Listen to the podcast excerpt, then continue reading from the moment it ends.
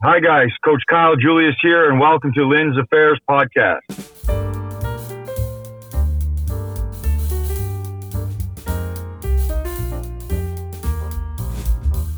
大家好，欢迎回来林务局，我是 Tim。呃，今天呢非常开心有一个特别节目，因为其实通常我们的 podcast 大概就是一个小时左右，但因为今天有某一种因素啦，就是我们会录制一个七到十分钟的一个短短的特别节目。我相信如果大家有在看篮球，特别是台湾篮球的话，一定对今天这个来宾非常不陌生，因为在霹雳创立的这几年来，他算是某一支球队非常重要的一个。总教练这样子，那他就是台西梦想家的总教练 Kyle Julius。那今天我们也欢迎到这个两位主持人 Andy 跟 Marshall 一起来跟我们主持节目，欢迎他们。嗨，嗨，大家好，我是 Andy。那你要说你是 Marshall 啊？大家好，我是 Marshall。虽然大家已经听过 Marshall 很多次，对对对，OK，对，因为刚好今天我们会有另外一个，就是大家如果有兴趣的话，可以到我们这个林务局的这个 Podcast Show 里面去听这个完整版的。那我们其实，在今天呢，就是。在这个特别节目里面，我们就会跟 Julius 教练聊到一些比较算是他个人比较 detail 的一些东西。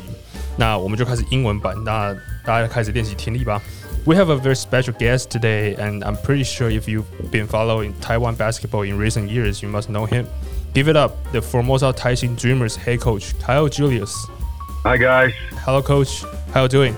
I'm good. How are you? Yeah, I'm, I'm pretty good. You've been here in Taiwan and work with the Dreamers organization for almost three years. Do you feel comfortable working and living in Taiwan? Because we know you've been different countries before. So how do you see Taiwan as a country, and do you have any culture shock when you first came here? Uh, yeah, great question. It definitely uh, requires a long answer, so I'll try and keep it uh, keep it short for you guys. Yeah. Um, yeah. So it's actually this is yeah. So three years in Taiwan. This is my fourth season, so we're, we're midway through our, our fourth year here. Mm-hmm. Um, Taiwan is, is a beautiful country with you know really beautiful and, and nice and hospitable and amazing people. Um, that's for sure. I'll, yeah. I'll let you, you translate that part. Yeah, OK OK。所以其实教练其实他他觉得就是有很多可以讲的啦，所以他希望就是一段一段让我们翻译。这样，那其实他就有提到说， 很多其实外国工作者来台湾都会提到，说台湾人其实很很热情、很好客，也很善良嘛，对不对？对对。Yeah, and, and I'm here in Taiwan with uh, with my family and my two young boys, and they're both in school. So yeah, there, there's definitely been um, a, an adjustment to the cultural differences. I think our family has adjusted pretty well. I think the, the biggest difference, well, you know, coming to Taiwan has just been adjusting to, you know, basketball in Taiwan. Basketball in Taiwan is so different from anywhere I've ever been. Um, and uh, you know that that's been the biggest adjustment is getting used to the basketball. I'm still I'm going into my fourth year and I'm still not at all used to it. Oh, really? Yeah. What is the biggest difference? I think I think we've talked about it before. There's a lot of differences. You know, I don't want to say too many differences without getting me in trouble with the league, but uh, yeah, it's just things. There's a there's a hierarchy in Taiwan with certain teams for sure. Um, and that's always difficult to adjust to. And I think also just the language, having so many players on a team that don't speak English, you know, I think that's always re- really challenging.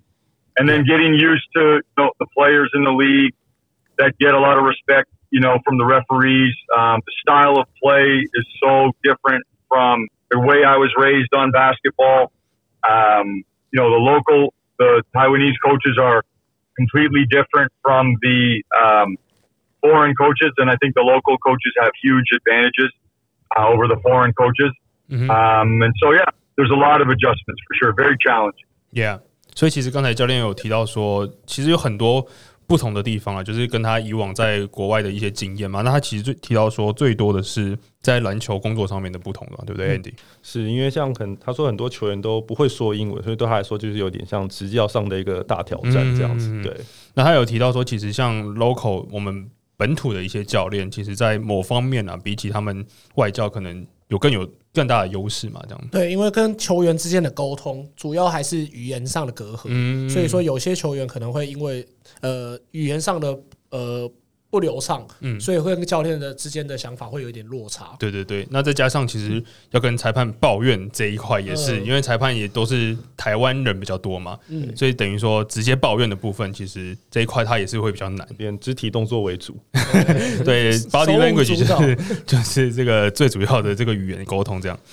Hey coach, we have uh one more question is your future is gonna stay in Taiwan or do you have any plan? Yeah, I don't, I'm not sure. Uh, de- definitely not sure at the moment. Um, for me, my goal is always to coach at um, to always improve as a coach, try and get to higher levels. Yeah. Um, and so um, I've been here for a long time. Now uh, we've, we've built a strong culture here at, within our team.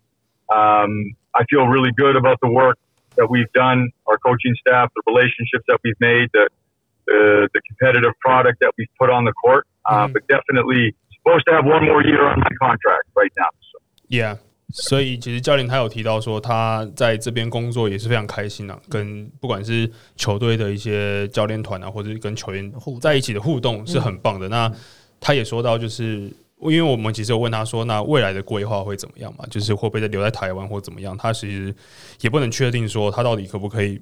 因为他目前的合约是还有一年嘛，对对对，所以其实这一年打完之后，我相信球迷还是很希望 Julius 教练可以继续留在在台湾工作，对对梦想家这样子他。听起来是自己蛮想留下来。对对对，对因为他们其实很不容易啊，就是三年前他来，然后一直到从 ABL 一直到霹雳，然后就是建立起这么多等于说球队的文化。嗯，是对对对，所以其实这这其实蛮不容易的，因为身为一个教练，然后又是一个外教，对，然后去符合台湾的整个文化。我觉得跟台湾球员之间的互动也是很密，就是很密切。因为我觉得三年的时间，虽然有些呃有些人会觉得说三年可能跟球员来来去去，但是实际上他，我觉得他跟球员之间的默契其实有达到。嗯，因为其实蛮多外国来的教练，他们就是来来去去嘛，然后你等于说要重新就是又适应一个教练，其实是蛮困难的。像某某一支球队这一季好像就换了蛮多教练，对，不管是球员或教练都换蛮多，其实这个是很不容易的，所以其实也蛮